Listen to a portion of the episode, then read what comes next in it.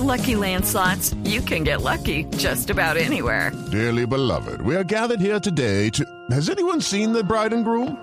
Sorry, sorry, we're here. We were getting lucky in the limo and we lost track of time.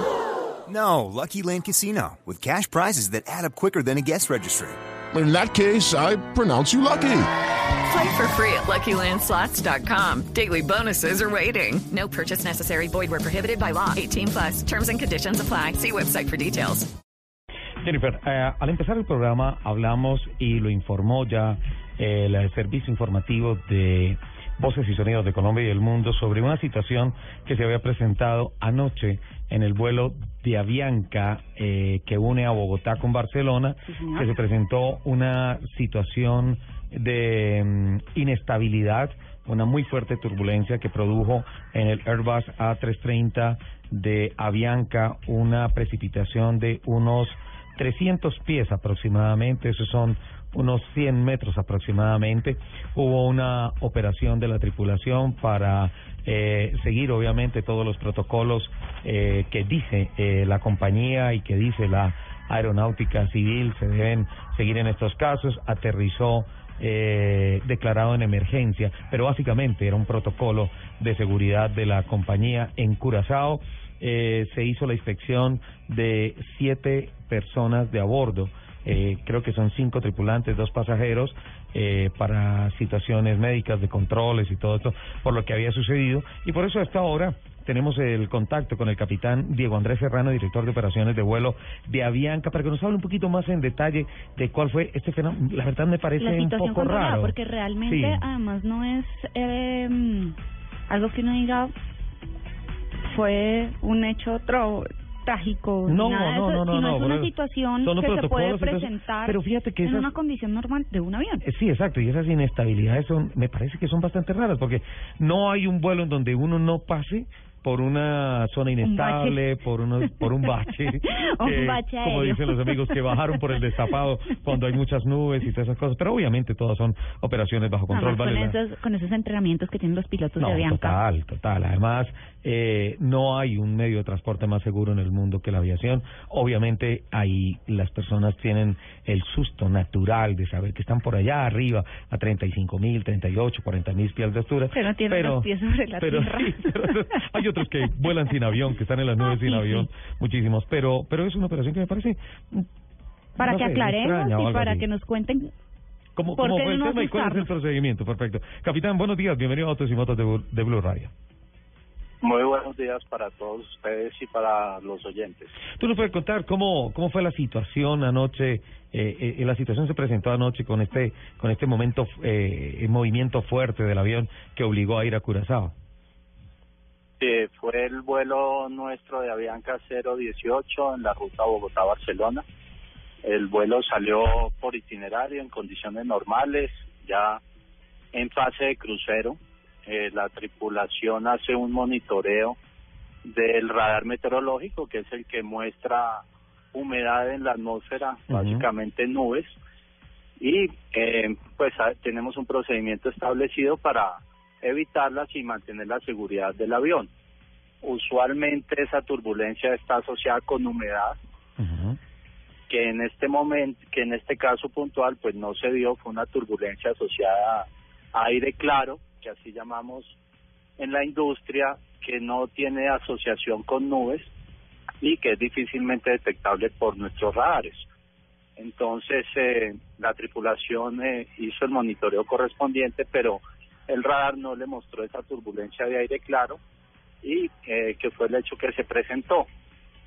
Desafortunadamente tuvimos eh, dentro de esta turbulencia unas corrientes ascendentes que hicieron que el avión ascendiera hasta 300 metros. En, en ese momento nuestro personal de servicio a bordo estaba iniciando el servicio y pues al estar parados sin estar asegurados en sus sillas, pues tuvieron eh, algunas eh, pequeñas lesiones.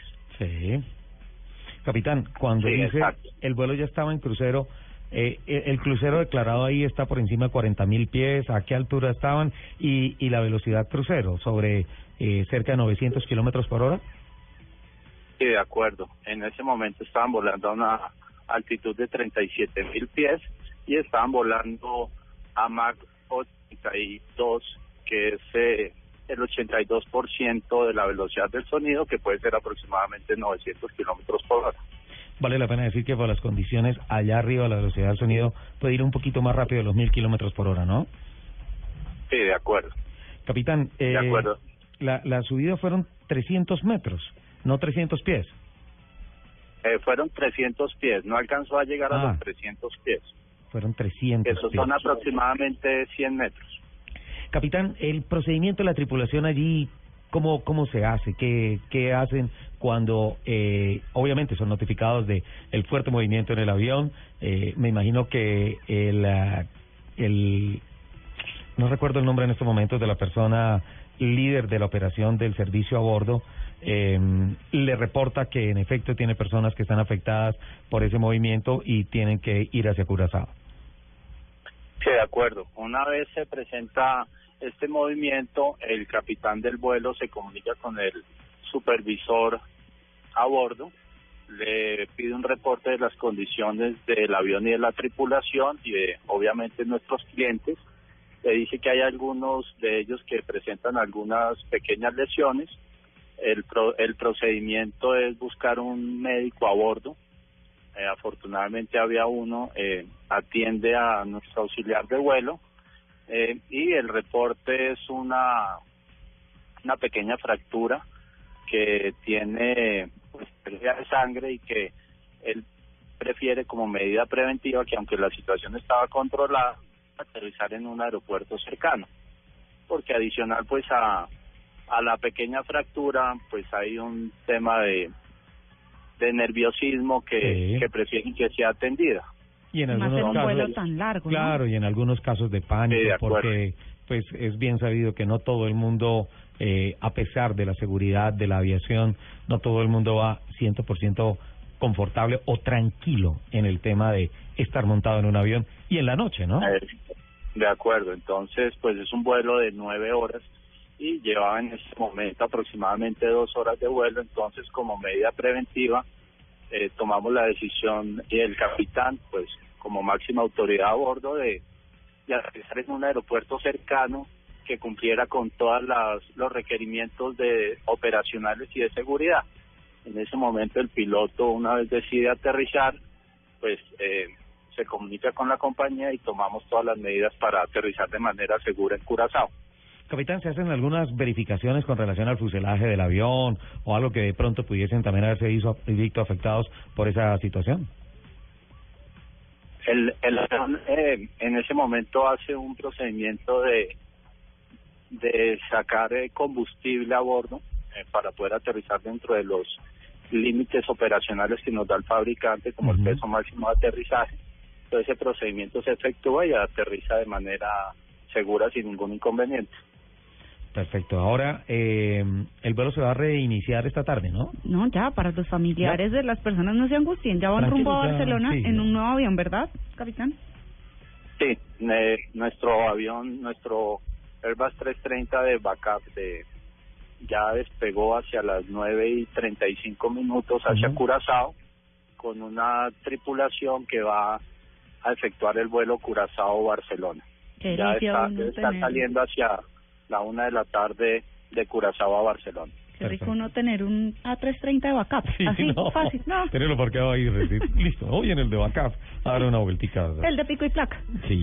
Bueno, pues capitán, eh, le robamos este par de minutos porque es bueno que, que todos los oyentes eh, sepan de estos procedimientos, de pronto cuando llega la noticia que, que se declara una emergencia y todo eso, y se empiezan a pensar cosas terribles, pero es básicamente un procedimiento de seguridad que tiene que seguir la compañía para, obviamente, antes que nada, como siempre lo dicen allá, no se sienta, la seguridad es prioritaria y no haremos ninguna operación que atente contra la seguridad del vuelo.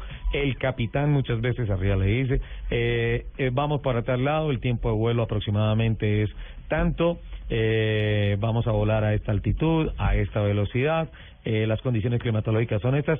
En algún momento pasaremos por zonas inestables o de turbulencia que de ninguna manera van a afectar la seguridad del vuelo. Eh, volar es un placer, sin duda alguna. A veces se presentan estas situaciones, pero bueno, capitán Serrano, muchísimas gracias por habernos aclarado todas estas situaciones y por enseñarnos un poco más de este apasionante mundo de la, de la aviación. Bueno, mil gracias a ustedes y siempre estaremos dispuestos a, atenderlos y, y poder dar tranquilidad a todos los oyentes y pues a nuestros usuarios. Muchísimas gracias. En Blue Radio, el capitán Diego Andrés Serrano, director de operaciones de vuelo de Avianca.